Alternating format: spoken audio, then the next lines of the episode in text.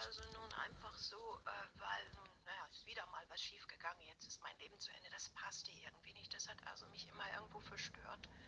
Und dann in der Akte von Marga von Etzdorf findet sich plötzlich dieser Brief von Ernst Heimann, in dem steht also, ich gebe Ihnen die Maschinenpistole mit und 100 Patronen und eine deutsche und eine englische Gebrauchsanweisung. Und ich hoffe, dass Sie das also nicht zu Ihrer Verteidigung nutzen müssen, sondern dass Sie da Verkaufsverhandlungen anbahnen können und wir beteiligen Sie.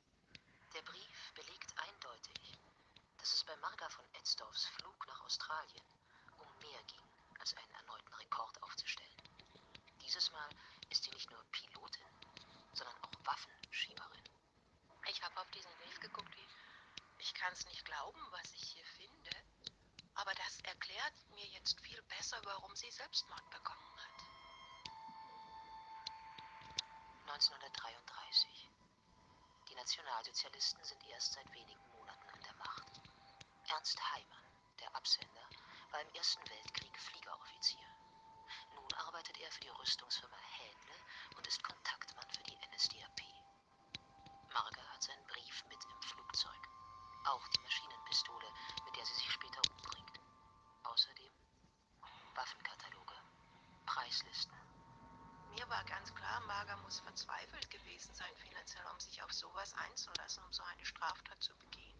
Den Deutschen ist nach dem Ersten Weltkrieg der Verkauf von automatischen Waffen strengstens verboten. Sie muss auch gewusst haben, wenn die Franzosen das finden, haben die das Recht, es an die große Glocke zu hängen. Und das würde heißen, sie würde auch Ärger mit den deutschen Behörden bekommen. Und natürlich hätte es auch im schlimmsten Fall zu diplomatischen Verwicklungen zwischen Frankreich und Deutschland führen können. Ob ihr Gefängnis gedroht hätte oder sie mit einer Geldstrafe davongekommen wäre, weiß man nicht. Ist nur, es wäre mit dem Fliegen vorbei gewesen.